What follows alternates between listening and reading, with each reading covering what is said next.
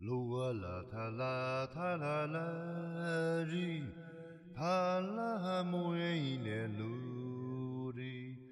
Lua la ta la ta la la ri ta la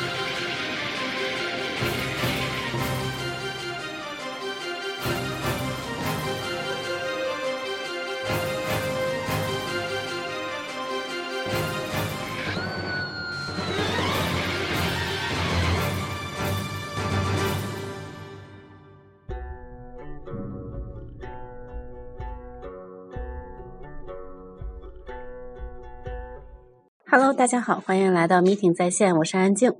我是小胡，我是狗哥。今天呢，还是依然跟我们狗哥一起录一期关于西藏的节目。之前狗哥就说想要跟我们录一期是关于什么的传说，是吧？这个，因为我发现你们之前聊的，好像大家对这个所谓灵异的，或者超自然，或者是目前我们暂时无法科学范畴无法理解的东西比较感兴趣。嗯，所以我后来想了想，那可能在西藏的这方面，这个事情是最有趣的，最听起来是最无法理解的，而且我自己还这还有我一点点亲身经历，就比较比较神奇的事情。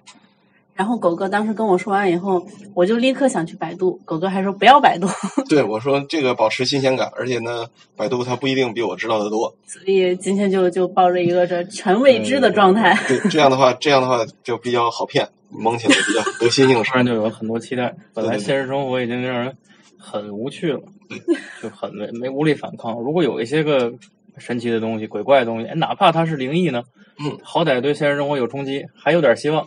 这个咱们现在要说的这个事情，它不仅是呃，我们可我可以，你可以把它理解成超自然。嗯，它甚至在二零零三年作为中国第一批非物非遗嗯向上申报，而且应该是成功了。嗯，然后呢，呃，但是它它的本质实际上是一个超自然现象。就是无法理解、无法解释，但确实存在。呃，绝对存在。然后呢，中咱们这边也确实是把它当做我们国家的这代代代表西藏的一个，甚至一个拳头产品，说明是真的有。那必须得有。这个是叫做《格萨尔王传》以及其说唱艺人。格萨尔王对，《格萨尔王传》以及说唱艺人一。点儿这个，对这个事情呢，是呃，咱们先先理解一下，《格萨尔王传》是一部呃藏族史诗。藏族史诗用藏文写的。呃，对，然后呢，他这个咱们咱们先咱们就先说点知识点。史诗知道哪些是史诗？荷马史诗、嗯伊利亚特、奥德赛，嗯，印度史诗，呃，叫什么？摩摩诃婆罗多，加上罗摩衍那，印度史诗，对，呃，然后再加上中东史诗吉尔加美什，嗯，呃，伊利亚特、奥德赛不用讲了，和大概大概其大家都知道，蒙古可能有一个蒙古秘史。呃，这个这个我我我怀疑它也可能是延续《格萨尔王传》的这种方式，嗯把它延续下来的。呃，罗摩衍那跟摩诃婆罗多，呃，印度有很多呃影视剧都会从里头取材，巴利巴霍利王，嗯，对对，对，甚至说有人说，呃，包括《西游记》大闹天宫都是从里头取了这一段儿，嗯呃，就是讲什么部族战争啊，打着打着一大堆神仙就来了。嗯中东史诗这个吉尔加美什，你们可能听的少一点吧。嗯呃，吉尔伽美什最近呃是由日本人呃开发二次元，用了很多他的情节，比如说著名的有这个田中芳树的呃叫做《亚尔斯兰战记》，呃，实际上类似一个王子复仇记这么一个故事，《亚尔斯兰战记》。嗯，呃，最出名的是这个《Fate 圣杯战争》FGO，、哦，对，这这个游戏的特别有 FGO，然后呢已，经研发出无数了。这研发出太多了，这个是世界上最赚钱的游戏产品，Fate Go，，对 FateGo。氪金之王啊。对对对，所以这个都是基于这个吉尔加美什的这个呃历史观和他的一些情节，呃，包括人物设定，都是用他这个什么金闪闪是吧？嗯，誓约胜利之剑，对对对，这都是这个从里面引用了他一些一些设定。嗯，咱们就然后这几个史诗呢，之前就被称为世界三大史诗。有了格萨尔王史诗之后，他们就被秒杀了，因为他这么厉害，就是咱们就说三个史诗的这个长度问题吧。三个史诗，这个《伊利亚特》《奥德赛》可能都有两万多行，然后这这个《罗摩衍那》和《摩诃婆罗多》可能加起来可能也有几十万行。嗯，这吉尔伽美什也是大概是这个数，就是说他们他们这几部史诗，我们现在《格萨尔王传》嗯这个史诗已经整理出来的超过两千万行，而且还有不带还有不停增加的趋势。这怎么写出来的？这就是待会儿我们要讨论的这个重要讨论的，他这个格萨尔王史诗写生问题。咱们还是讨论从这个史诗它的本质，这是用诗来写史，它本身是有一些艺术夸张的成分，然后它要有一些文字的优美性，然后这样它它它才能够成为史诗。这前面这这说的这三部史诗都满足这个要求，但是我们这个《格萨尔王传》是解放之后才开始开发整理，它就完全能够满足这个要求。这个史诗非常宏大，里头一些涉及到的故事可能。和会和我们以前听过的一些神话故事有一些穿插。《格萨尔王传》呢，它的当当然，它的它的故事的本身呢，主人公是格萨尔王，但是格萨尔王在西藏的历史上并没有这个人记载。对，但是有的人说，就把他格萨尔王是指的松赞干布。对，干布能留下这么长的历史？嗯，他只是这个史诗描述的比较长，这个而且他还是越整理越多，越整理越多。第二个，咱们说史诗的流传方式。很多最早都是通过口传唱歌，这史诗嘛，很多。仓央嘉措诗传那个。对对，仓央嘉措那是两码事，那是那是后世歪曲出来的玩意儿。仓央嘉措是，他也就是一个写诗的，但是文字记录下来。咱们所谓史诗，很多的，呃，你玩一个游戏里头有什么什么吟游诗人这种人啊，看到一个什么事儿就把它编成一段唱唱唱，哎，然后这么慢慢把史诗流传出来。所以他们那个流传出几万字，流传出几十万字，都是呃几十几万字、几十万行、几万行、几十万行，那个大概都有几百万字。所以咱们这《格萨尔王传》现在就有几亿字了。这怎么做到？我想《四库全书》也也那那是还是有组织编纂，也就这意思。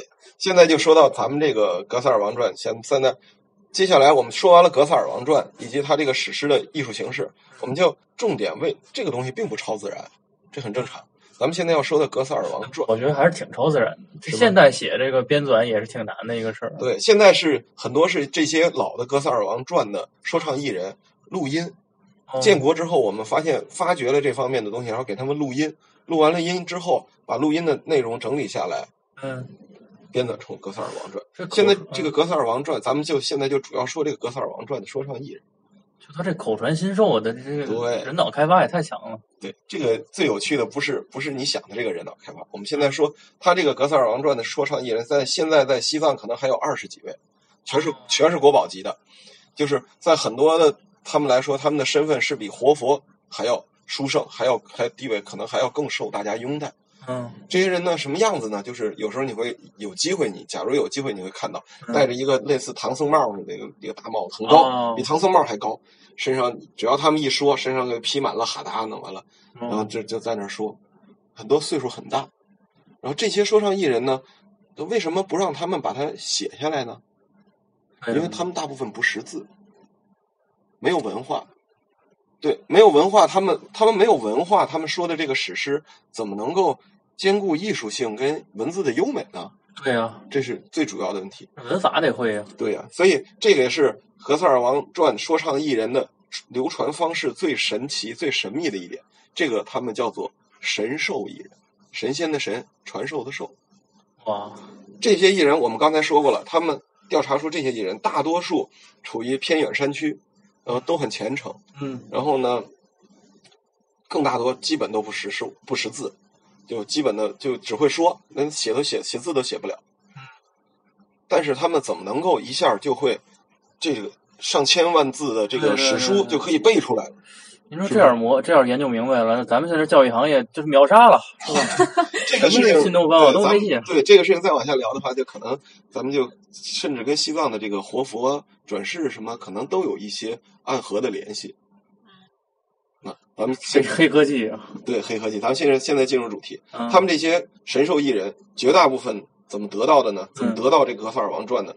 绝大部分呢是在呃说说西藏说到一个重要的话题，西在西藏十三，很多十三是一个吉利数字，它不是三是一个吉利数字。这个为什么吉利呢？就是因为这十三很多跟格萨尔王的故事有很大的联系。格萨尔王十三岁赛马夺冠军，格萨尔王手下有十三个大将。格萨尔王什么什么都是很多跟十三有必然联系，所以在西藏，因为格萨尔王这层关系，十三它并不一定是一个不吉利的数字。那这些很多神兽艺人，大部分是在十三岁受到神兽，有的可能就发一场烧，有的可能是怎么着？比如说有一个比较著名的，这个是还是建国以后的这一个，现在也是也是一个老太太，叫可能是叫我记不太清楚这个名字，叫玉梅。嗯咱们就说先说这个玉梅吧。玉梅呢，学习成绩不太好，老师上课呢经常趴着睡觉。结果有一天呢，老师看见这个玉梅又睡着了，老师就过去推她，推几下推不响，推不醒，一摸头发，一摸一摸脑门，热烫的，嗯发烧了。老师害怕了，把玉梅再叫叫一下，玉梅自己醒了，把玉梅叫醒。后来玉梅没说这个事情，但是后来经过她的口述，她在这段时间他做了一个梦。哦他做了个什么梦呢？他梦见一个穿着威武的战袍的盔甲的一个大将军，忽然出现在他们家里头，找他，跟他说：“你跟我走。”他就吓坏了，说：“怎么怎么让走？”然后就跟着走吧，我们迷迷糊糊就跟着走了。这个人出门一高头大战马，把把玉梅放在马上，啊，就就开骑着马走骑着马就出去了，骑着马出去了。嗯一直出去要骑老远，进入一个特别威武的一个大军帐。军帐进去之后，这个大将就给他介绍了，说这是我们的格萨尔王。说那个今天你见到格萨，哎，小姑娘看啊特别激动，见到格萨尔王了。你听过格萨尔王的故事，这就是格萨尔王了。说那个你现在开始，你你从今以后，你肩负一个重要的使命，你要把格萨尔王的故事传播给所有藏区的人民，全部传播给世上的老百姓。你要把它负责把它传播出去。小姑娘说：“我怎么传播？我这我现在学字都没学全呢，我怎么传传播啊？”那大大将说：“不要紧啊，没事儿，我给你拿了拿本书，拿了两本字典，好，《格萨尔王传》大字典那么厚，说这个你把它都背下来，你就可以传播了。”小姑娘一看这俩这字典，我这怎么背啊？这这么厚这么多字儿，那格萨尔王那个大臣大臣就说了：“这个没事啊，你把它吃下去就行了。”好，俩俩大将过来，掰着嘴，当当两下揣进去，小姑娘立刻就吓，包那个又来了，对，立刻就吓哭了。吓哭了之后，这加上老师这一推，小孩醒了。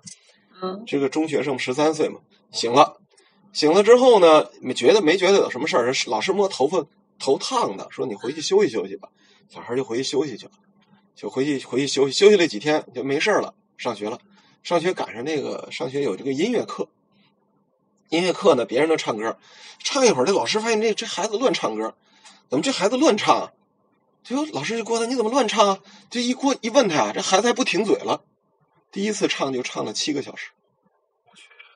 词儿不变，这个老师再一听嗯，这是是格格萨尔王，老师赶快叫人。这个小孩儿就经过了这么一次经历，他就变成了《格萨尔王传》的说唱艺人。也就是说，老师老师马上叫人是叫的是什么人？就是这个人就叫叫活佛、叫僧人什么的，这个人就就是保护起来了。哦这个就的人他们全都知道，知道格萨尔王，小时候都见过格萨尔王说唱艺人，也知道很多藏族人都知道神兽这个事情。然后科说小孩开始唱格萨尔王，老师这了不得了，赶快找人。然后现这就是一个格萨尔王传的一说唱艺人的由来。还有还有一个国之后的事儿是吗？这是你想上学吗？嗯还有一个，这是在建国之前，一个现在可能已经八十多岁，可能可能不在了。这个呢是说出去有一天放羊，下大雪，回不去家了，找了一个山洞，在山洞里待着，雪还一直不停，然后孩子也着急啊，就后来就就也吃不上，就后来小孩是晕乎了，晕了之后呢，哎，门口进来一个，也是进来一个大将，大汉进来之后，跟他说，以后你就负责传授格萨尔王的英雄事迹。不是他大汉不是这么跟他说的，说呃，你因为你的世代很虔诚，老天眷顾你，给你三个能力，你选一个。第一个你会飞禽的语言，第二个你会走兽的语言，第三个你要你成为你现在掌会格萨尔王传这个事儿，你就可以说格萨尔王了。哎，这个小孩一说，一想，那我就试我就试试这格萨尔王吧，因为他听说过。哎，听了这个以后，也是在山洞里发烧。就找到他的时候，他在山洞里头已经睡着了，也也是发烧。带回去家里休息了几天，然后又然后就开始了，源源不断，也是开始说唱，就开始说唱《格萨尔王传》。他神奇的，他神奇的不只是这个，还神奇的是这个故事啊，所谓神兽，这两个两个接受这个神兽的人，可能之间没有关系。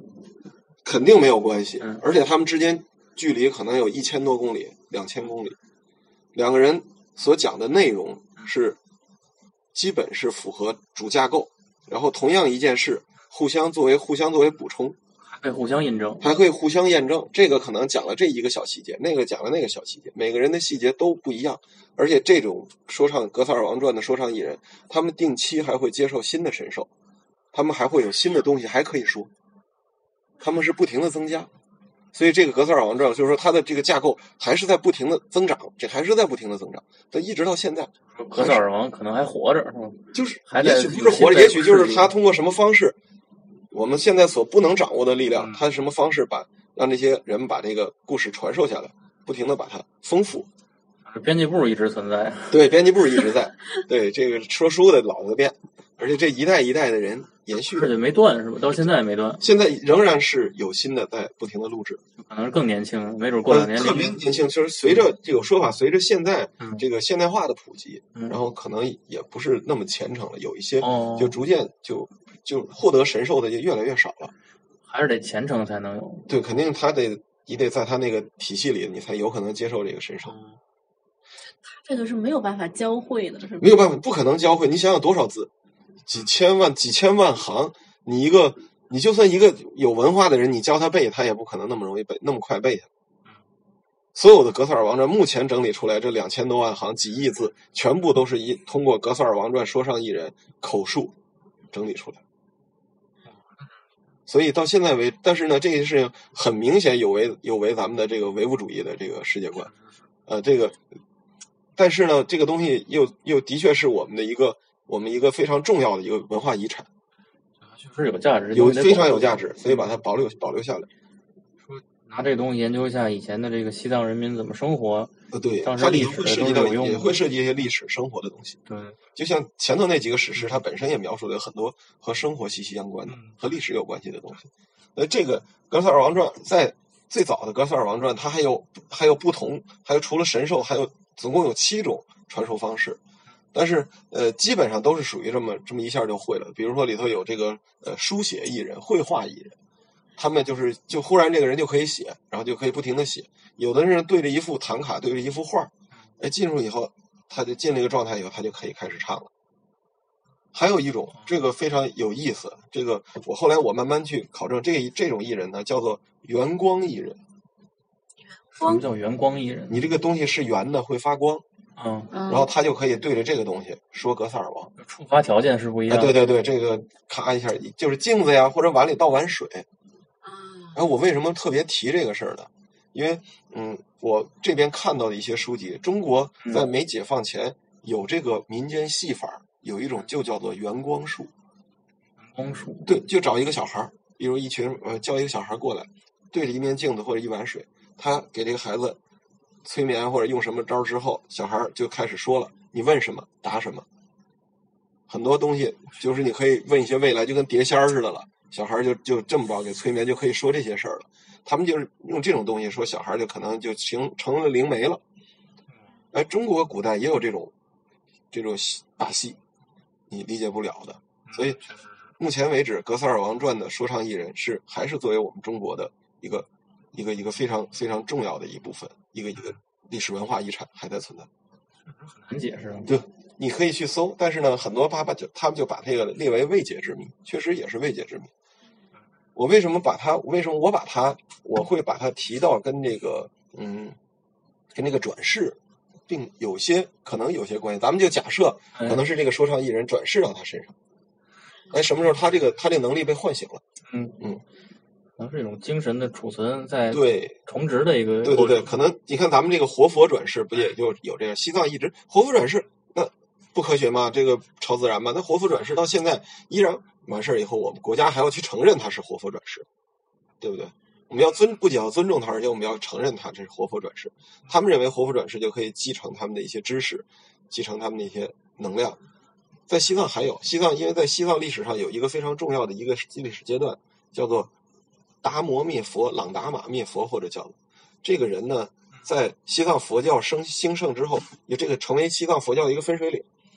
前弘法时期、后弘法时期，就是由这个达摩灭佛产生的。不是少林寺那达摩，不是不是，他叫他实际上叫朗朗达摩、朗达玛、朗达摩是藏语的说法。哦，这个人呢，他一上任之后，他就灭佛，西藏的这个佛教啊，就都不行了，不许有佛教了。为什么？他是本教的还是？他应该是尊本教，就实际上这个由盛及衰嘛，到一定程度，那有的人可能就看不惯，我就找个机会要弄你。哦，对对，由盛及衰，这个达摩他就老拿马吧，啊，这么说起来方便的舒服点，别听着达摩老老容易串。少林寺那早对对对，了对回头叫我要要那啥来了嗯，要侵权了，嗯损害名誉权。这个达马，这个朗达玛呢，他上任之后，他就寺庙僧人还俗，寺庙拆掉，就这么干。哦，呃，在这时候呢，在在他之前叫钱弘法师，因为这个就是史无前例的毁佛训活动，三五一周似的，对对对。三五三五一周，对，你还知道这个。然后后来这个嗯有些僧人他们就用了各种办法，把这个把这个经文藏起来，有的是啊埋了，有的是什么哦，，反而这但是这这样把这个佛法保护的更精神。这里头有一种就叫做伏藏，就是僧人啪把这个佛法打到你的脑子里去了，打到你的记忆里了。然后哎，你还不是你过多久能说出来？可能是你的后代，你的哪个后代，忽然就是基因技术吗？对，这怀疑是一种基因技术，我的天，这叫伏藏。说有的在，因为在后弘法时期，嗯后弘法时期以这个以这个以以宗喀巴为为为，在宗喀巴之前，就会有很多僧人号称自己接受了伏藏嗯嗯啊，就是接受了伏藏之后，他突然就起来一个门派，嗯他接受了什么伏藏，他就忽然就会佛法了，他就有很多，就直到这宗喀巴之后，宗喀巴才认为他这些僧人很多是虚假的，他针对这个做出一些怎么怎么着，最后才才统一了西藏的宗教。所以这个你看，在西藏这件事情，它不只是一个格萨尔王传的一个传承问题，它还可能有一个活佛的转世，还有就类似伏藏这个，这也是处于他们的一个东西，联系什么的。可能有冥冥之中有一种什么样的联系。嗯，就是现在我们看起来的话，就有什么基因技术啊，就就在西藏这片儿有，别地儿都没有，在内蒙你说的那个史诗，也是也是这么着。也是在广西，反正就是在大藏区，嗯在云南还是广西有一也有一种也有据说有一个什么史诗嗯，现在考证不多，但是不像格萨尔王这个整理的这么这么这么这么细，这么这么完整，也有这种所谓的史诗的传承艺人，嗯。他们你如果去深问一问、深挖一挖，他们很多也就是也是接接受神授或者宣称自己接受神授，这应该也没有别的解释，就是西西方中世纪好歹有羊皮卷，可能但是它其实羊不够，因为而且它记下来羊皮是不够的。它比较不可思议的是，这种东西它是不说了吗？它兼具一个有历史、有文学性，还有文字优美。它它不是说我一个没有经过什么文化、没有文化洗礼的人，忽然一下就可以胡说八道出来这种东西，嗯能感觉出来的。对，这个很不可思议的。嗯那边儿，假如说他真是就靠别的东西记下来的，假如说刻在石头上、木头上，其实也不可能。几千万根本就没有那么多东西可以记。对几千万字拿什么刻？确实是，对，到现在为止，《格萨尔王传》依依然是咱们的一个非常有意思的一个东西。有时候我在我在西藏，我也很喜有时候也愿意跟跟他们讲讲这些事儿，也挺好玩的。这时候为什么让你们保持新鲜感？也让你们才能提出一些所谓新鲜的问题。从你们角度上来说，怎么认识这个事情的一个问题？应该劝一些教育公司投点钱研究研究。研究研究吧，这 这玩意儿，对吧？说唱艺人脑子里好好研究真研究。是吧？这个这个事情呢，还有一方面呢，呃，它还还涉及到我，我在经历过这个，不，我只是说到我在嗯呃去年我做了一个梦。嗯您怎么唱一段。对对对，现在我也觉得差不多。这个我做那个梦的，这个挺有意思的啊，我给你形容一下。我我回西藏了，然后回西藏呢，我在那个街上逛。首先是我在街上逛，买了一个呃一尺来高的一个牛皮做的一个藏族的，就是一个武士的一个小人儿，就跟皮影儿似的，然后做的很精致，很漂亮。然后我看到那个以后，我就把它买下来了。买下来我就一直在玩它，然后就带带回我的房间，带回我酒店的房间去睡了。然后我那个酒店的房间特别邪门儿，就是咱们这个酒店一个一个长廊，咱们正常情况一个一个长廊嘛，左边右边都是房间嗯。我这个房间在长廊的最尽头，这个门儿呢正对着长廊，那个真没见过。对，这个门正对着房廊，也就是说，我这个门一打开，等于我在这躺着，我这脚丫子就正从脚丫子看过去就是这个酒店的长廊，嗯，深深的看不到头。晚上跟哥几个跟那边的朋友一起喝酒，喝的差不离了，喝的喝的晃晃悠悠回去睡觉了。一看回去看那东西摆在床头，我也没管它，自己倒头就睡。睡一会儿，醒了，睡半截儿，睡半夜醒了。醒了之后，我这一看呀、哎，我这房门怎么没关呀？门开着呢，走廊里那个灯啊阴阴暗暗的也不清楚。我这门怎么没关？我这实在，但我实在喝太多了，我懒得起来，懒得起来就躺在这儿，我还看，看一会儿，这不对劲儿了，过来一人，这个人呢就从那走廊尽头就过来了。我这老远一看呐，这个人啊，感觉不像是现代人，这个人呢好像是个古代人，穿着盔甲那样。我我感觉啊，他走路就很沉的、很很重的盔甲穿在身上，一步一步走，没声儿，但是一点声儿都没有，咚就过来了。过来之后呢，我再走到这个走到这个进来了，我这里头这这个灯啊也也呃可能是我这夜灯没关，屋里有灯，一照我一看，哎，这哥们儿穿的衣服跟我买那个今天我买那小人儿一模一样。走到我这儿，我感觉到就接他就走到我床头，就好像接到一个口令，向左转，向左一转，一个倍儿整齐，向左转，我开始往那边去。我那人胆儿也大，我那个上去以后，我这上上去以后，我欠起身来看他转过去，也没没怎么着，我们咵一抓，你看手里这抓的正好是我今天买的那个小人儿，就就这样一抓，然后它就变成了你手成你手里那。一尺来高的牛皮小人我这拿小人儿，我正纳闷呢，又来一个，捅捅捅！一看呢，这个穿的衣服好像比这个稍微的离现代这个时代近点儿，但也是古代的衣服。捅捅捅，又过来了，走到这儿向左转，又又转过去了，这咵一抓，又一个，这个不是小人儿了，一一尺来高，一个绢画，上头画的正好就是这个人儿，一张绢画。又来一个，歘一抓，哎，我发现每次这进来这人啊，感觉这个历史朝代都跟咱们近点儿。嗯，嗯，对，到最后一个走过来了，我一看，这我认识了，谁？解放军三军仪仗队，戴着大盖帽，踏踏提着大帐布过来了。哎呀，我说这个我认识啊，咵一抓，哎，抓完，我这只手躺在床上，这只手抓着那卷人这只手抓着那一大把小卷画，都是卷人我这这抓着他正发愣呢，我说再来是什么人啊？忽然我就感觉到走廊尽头有个人跟我喊，我到现在记得他那名字，我乃格萨尔王之手下大将南木扎。我说我操，不对，赶快醒！然后就一下就就就醒了，我操！去年这个时候的事儿，妈接啊！去年去年不是这个时候，去年年底的时候做的这个梦，印象特别清楚。做梦很少能记这么清楚，我这个每个细节都记得倍儿清楚。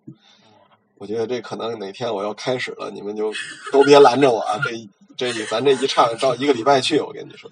刚开始听着有点像阴兵借道，后来听到这解放军了，不能不再来解放军了，再再来格萨尔王传，格萨尔王坐下大将了，你知道这个叫叫叫，刚才叫什么？他叫什么？南木扎。我后来搜了，搜不到这个大将啊，就是当时记得就是这个，到现在还记得这个。这个名字还记得特别清楚，我的天！记得倍儿清楚。你说多吓人！您找一说唱艺人问我这可不知道怎么打听，他们都说藏语的，我这个说普通话的，可能哦，他们打算这语言上开拓一下。我估计再往后，可能拎着本字典就来找我来了。看拿拿一点果酱，一本一本字典都给我蘸着蘸酱都给我吃了。好像以前说听说有人啊，就可能他是本来说西班牙语的，嗯，突然有一天喝酒喝多了，能说点别的语言，什么说法语的，这个但是也没有也也是孤证，对，就没有说成批量这样的，也没有有说拿去申遗的，对不对？对对对，这玩意儿这好几十个人，完了都不一样，中间没联系，中间说出来东西一样。说出来的东西还差不离儿，互相能做补充。他们把它形成成一个圆形的架构，就是这个事儿，都这个冲突。都不冲突，最后能把这事儿都圆回来，每件事儿最后能说明白了。我觉得这这要组织这么大事儿，最少得有一大学 专门研究，但是还不能让人知道，这个太难了。格萨尔王战是就他第一次出现是什么时候呢？这个可能没有历史记载过，就是嗯一直有这个说法，一直有人会陆续的接受神授。客观上讲，要能写这么多东西，他肯定时代不能太早。嗯，不是太早的话，那清朝末期好像也也初步具备这个能力了，再往前可就不行了。在以前西藏来说，这个这么大文字量的东西，只有只有可能是从寺庙流传流传出来。我觉得这么大文字量的东西，就是哪怕在中原地带也也是很费劲的。对，所以我们才这边这么重视它，就是发现这个以后，就立刻有专门的中央，就是有专门的这个小组进去之后，嗯，就是找到这格萨尔王说唱艺人，一路这一路啊就七八板磁带就就给录没了，这一路让他唱，这边就开始录，一路一路就七八板磁带，而且不重样。不重样，他还他还有新鲜的，他定期还会有新鲜的出来，定期再做个梦，又吃两对，还得不停的录，可是您说按说这些人应该是文化水平不高，自己编肯定编不出来文化都没有，有些就是能说，但是就编不出来。确实知道他们编不出来。肯定知道编不出来，那都就是有有有些交流都很很吃力，嗯，但是就是唯独说这个《哥萨尔王传》就滔滔不绝，也不是说什么高僧大德什么都会那种，对，也不是。辩经说法做不了，但是能能说这13个。岁受这个传授，然后就开始说，十三岁能受什么嘛？对吧？十三岁他能学什么嘛？可不是吗？十三岁都干嘛呢？所以你们以后在西藏有嗯去那儿有没有机会见到？因为这个人这这种人他的地位是非常高的，甚至比活佛的地位还要高。经常就是以前在你再有名大诗人，小时候能作诗就作一鹅鹅鹅，这就极限了，这已经极限了。对，人家人家十几岁就开始背出几千万字，那他们像现在他们这些说唱艺人，会什么时候进行这些说唱啊？他们在西藏有一些重要的节日，嗯，基本上会在一些重要的节日，他们才会出出场说唱。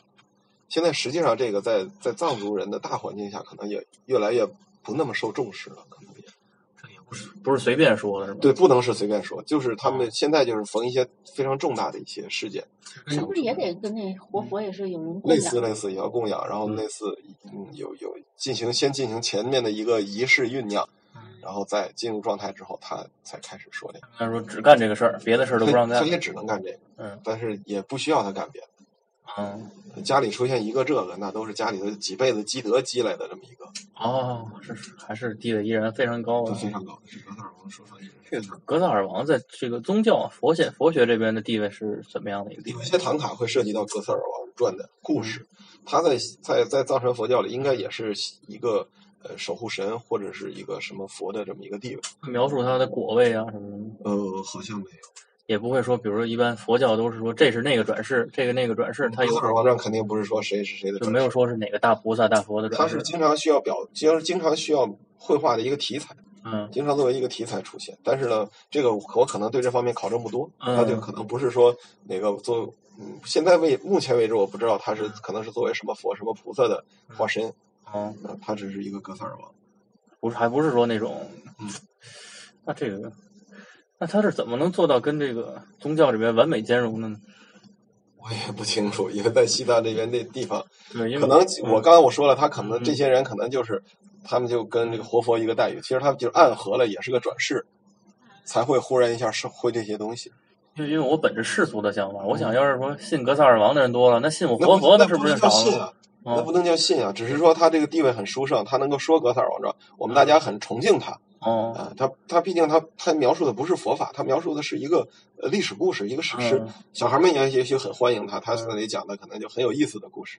哦比如说《格萨尔王传》里的故事，就是什么，咱们小时候都看过，什么刀枪不入的魔王，然后把他的自己把他的脚锯下来，把把他给处死了，嗯什么什么什么。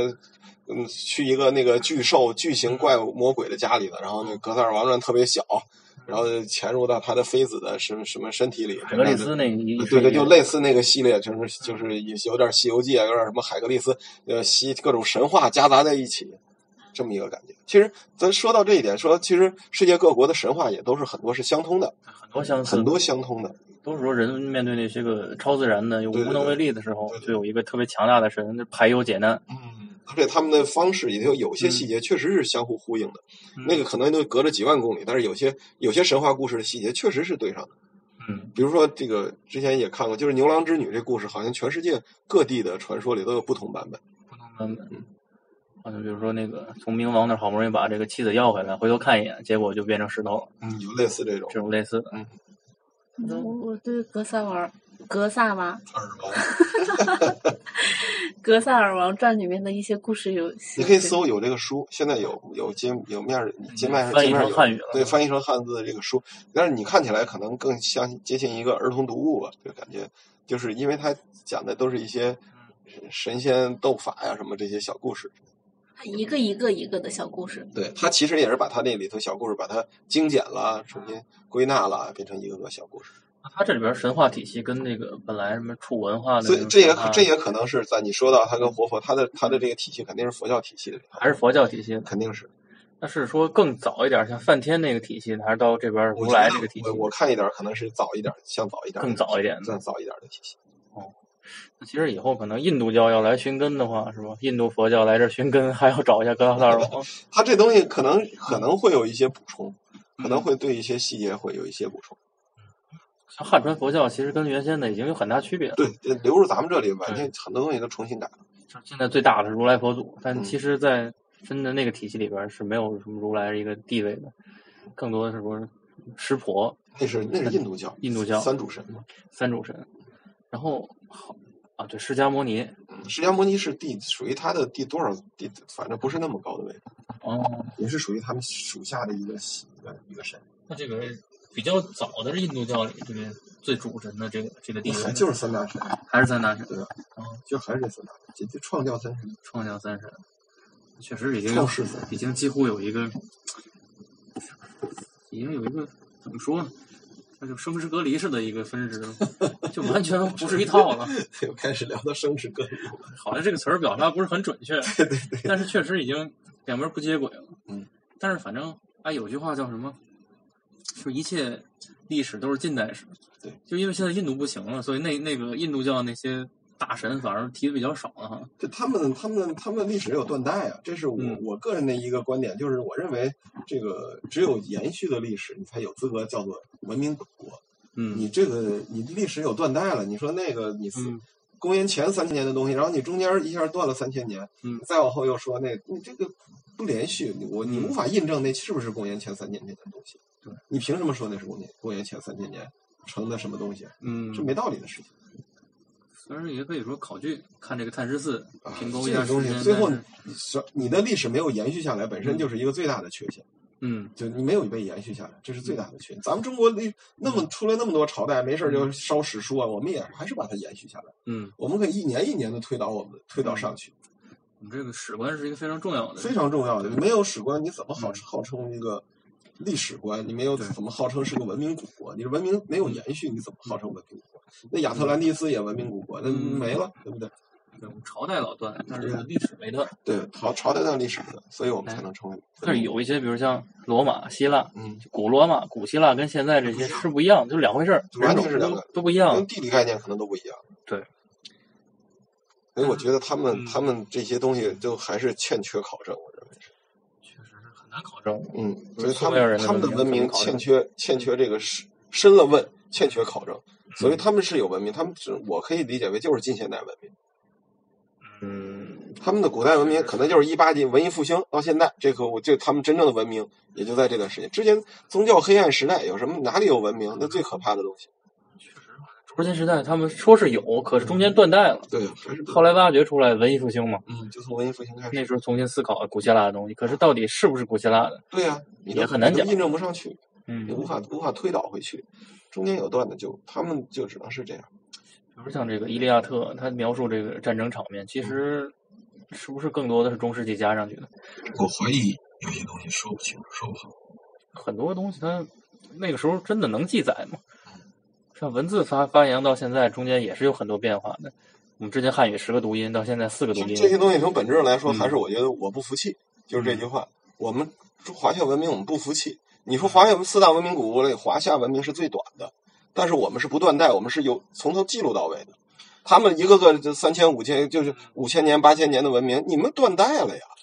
他们的这个历史推定上是能说通过各种考古方法证明是很早，对，咱们是夏商周那个断代断不出来对，但是我们这个我们是，我们是一年一年推到什么什么时候？我们最早是推到夏朝吧，还是推到什么？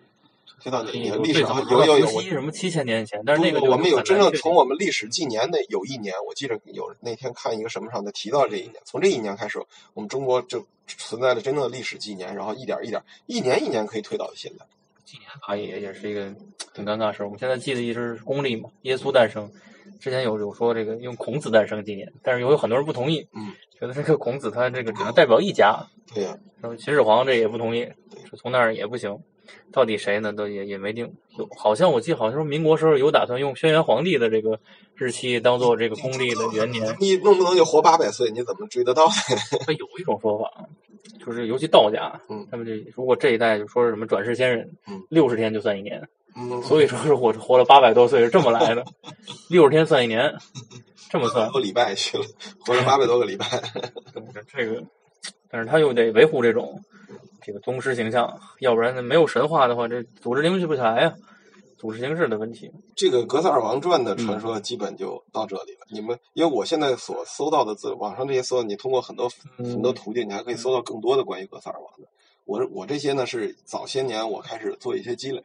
嗯你让我们介绍几个，比如经典的故事，怎么我发迹刚才刚才？说了那几个嘛，就是嗯有这个什么去魔王家里头，那哦或者把脚这种去掉，把魔王杀死，都好像就是我们小时候听过的这类似的这种故事。星座神话，嗯，星座神话类似这种，可能他也是后期的这个嗯编作者，他可能也会有一些无形之中受一些影响跟借鉴吧。没有比较细节的，就是当时怎么建立政权的这些没有。你去看看书，因为他这个描述就比较模糊了，就是什么跟着什么大将又到哪里征战，又又战胜了多少个那个这样。还有一些比如生活细节的有没有？呃，我我具体我现在看到的都类似，而我看到几本都感觉都是太浅了，就像儿童读物似的东西，就这么一个简单的东西。太复杂的，它不好传播。对它，而且它弄完了整理出来放在那儿了，然后就就可能有些人会去考证它，也会去看。您这么一说，我想起来，我从哪儿？我好像也是在那种地摊儿上看到比较偏儿童读物的里边找到这个《哥萨尔王传》，没有说一个大部头的那种。对对对，然后，你像我们有时候说从这个《金瓶梅》里边看这个，实际上宋朝人怎么生活，研究是一个八步床六十四两银子，说一个人才才二三两。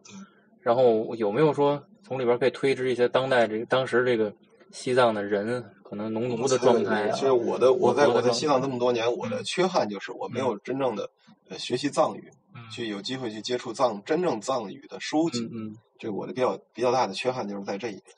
这些东西还是通过一些转折过来的东西，折射回来的，还是得自己亲自去看。还是要自己去看。学完藏语，你真正去看他的经文，去看他的故事，才能够你才能够对他这个东西有个有个全面的了解。藏语是不是也太难了？那藏语藏语比汉语简单。啊，它类似拼音。藏语这个事情，你好像按他们说法，你你学认真学是不了，学不了一个月，你就可以流利的念，是拼音文字吗？就类似拼音念文字，但是这像韩语，哦，就那个世宗大王语。呃，对，它是这么凑出来的。哎这一个嗯这个这一个部首念什么，那个部首这凑在一起，这应该念什么？类似这种，那它需要跟别的这个文字用用在一起映照，才能说不用藏藏语是自己独立的，因为藏语它在他们这边记载也是创了几千年的藏。几千年了。对对对，藏语的流传也是非常广。它这个它这个藏语啊，嗯、怎么说呢？其实就藏族人，很多藏族人都很有语言天赋。我接触的很多藏族人，他们可以很容易的学会好几门外语，学是学但是学汉语费劲。所以从这种角度来说，藏语它更接近于这种拼音文字。他们学完这个藏语以后，是他更容易学外语、英语啊什么的，更容易学这些语言。学汉语反而就隔了一下，反而都不那么快学。汉藏语系没不是实质的。对反正我接触，比如说我在那，在我以前出去玩去尼泊尔、去印度，嗯这个有些那个喇嘛嗯好厉害，一个人七八个七八种语言都哗哗的说。然后我们我在我在我的店里也遇到过这个藏族人，就类似类似看这个藏族就就特别老，然后那种嗯那样子的这个老藏族，就你觉得就是街上摇着转经筒那种老阿妈或者或者老爷爷那种的，一大堆老外聊天儿，四五个老外和七八个老外聊天儿，好几种语言，那全部通过他转换出去。有些怀疑西藏这个人种是有一些特殊的能力。他们学学外语，而且你看啊，在在藏在西藏历史上，这些活佛，嗯，每一个活佛都是他们需要精通好几门外语，每一个活佛大概在自己的十五岁以前就都基本都做到这件事儿。这是怎么怎么就那首先你我选活佛的嗯，他就选出来这个智商各方面比较好的，然后再加上比较好的老师，天天给他传授，再加上藏语，他是先天比汉语有学习呃拼音语言的优势，嗯所以他们学完这个很快就学好，会学好多种外语。这这个要是能把这个教育方式给移植过来，那你你这种一个语境问题，特想有这个事儿。这个语境问题，你看，比如说，就是你英语跟你学会英语的人，你学法语不费劲，学了西班牙语、学葡萄牙语不费劲，这是这么一个道理。我觉着，哪怕到北外那特别天才那些人，想把好几门语言一块儿都练熟了，可能这大学四年也就两门儿，啊，就这意思了。所以说，所以说他们叫转世灵童的，他们确实在这方面有过人之处。可是他们其实人口绝对数又不高。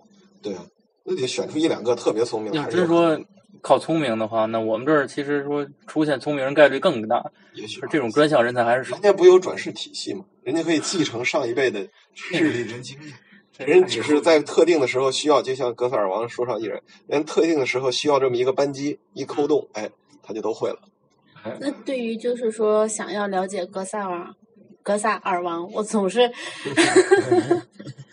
嘴瓢，就是想要了解这个的话，就是有什么了解方式？除了像您说的现在可能就是咱们有一些内地的一些出版的书籍，但是我我我始终我看的没有太好的，所以我我也没有什么可推荐的。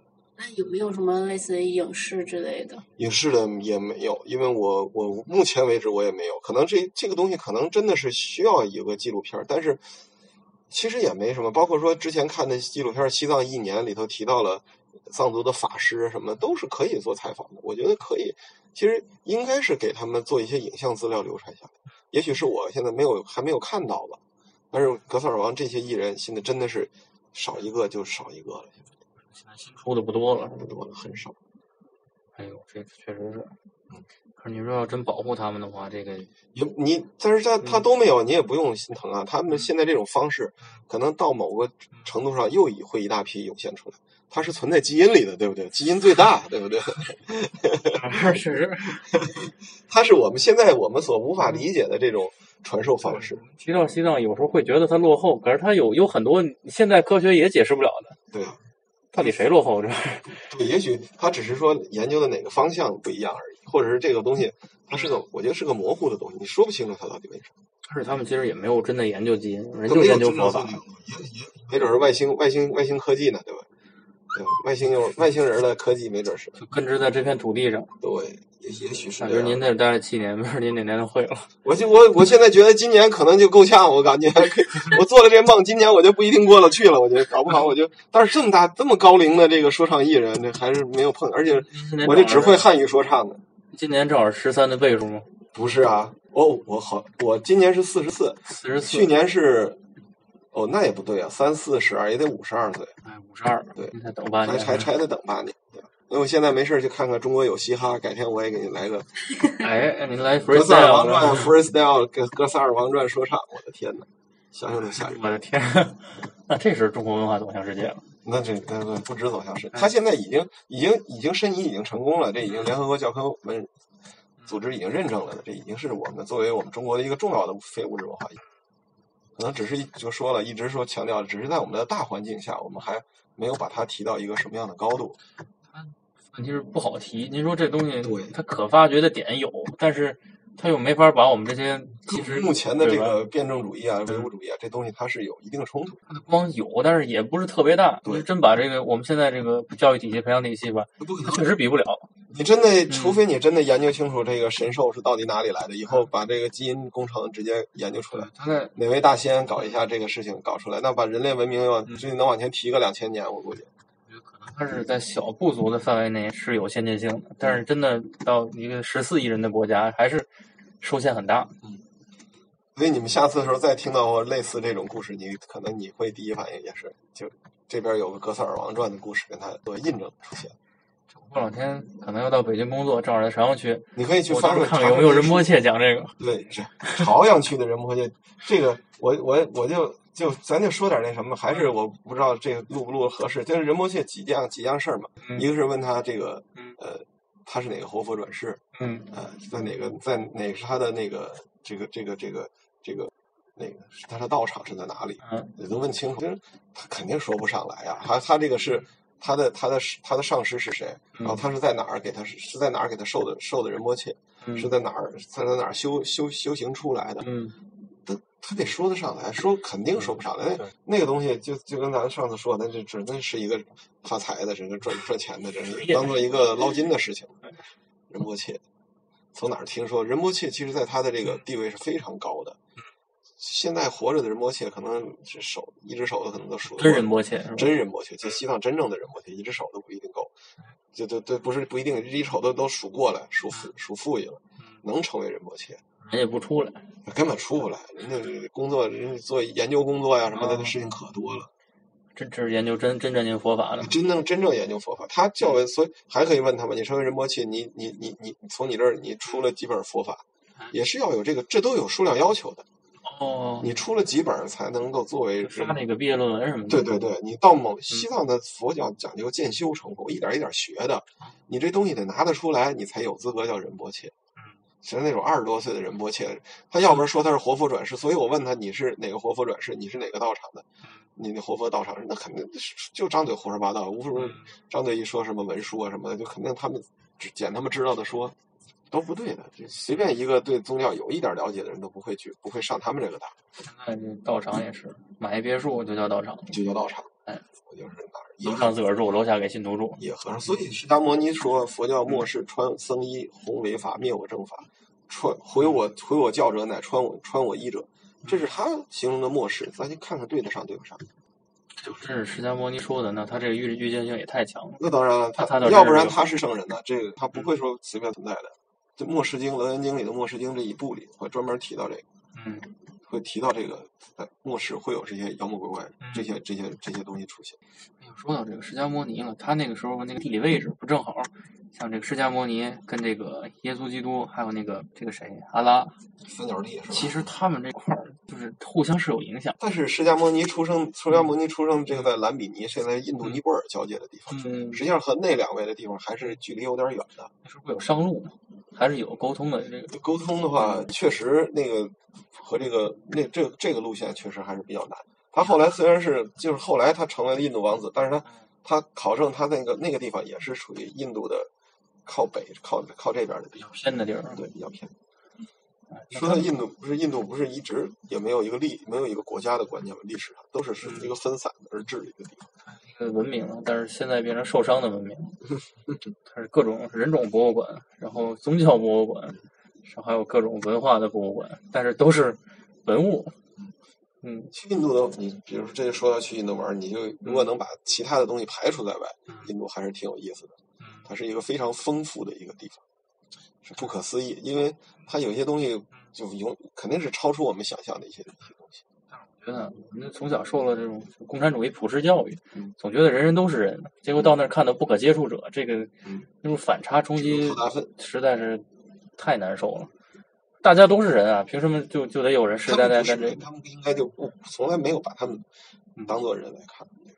所以这个是就就是一个很难接受的事儿，可能这个印度印度所以说他们可能在这个低还处于奴隶社会和封建社会之间，还没甚至还没有完全摆脱这套东西。有的有的地方它这个现代化程度非常高，嗯，尤其印度精英融入全世界的这种程度啊，比我们国家的国内的精英还要还要强。对，那英语教育他们从小说英语。哎，这个还有印度，你看他印度之前印度他为什么有那些精英有那些人嗯，什么程序员特别多？印度好像乘法表是到二十几位，哦二十几乘二十几。咱们这九九，他们好像要学到二十几。那今天我们就先聊到这儿，行，可以，嗯然后跟大家再见。嗯，好，大家再见。嗯，再见再见。今天今天的信息量又有点大了。先接个电话。la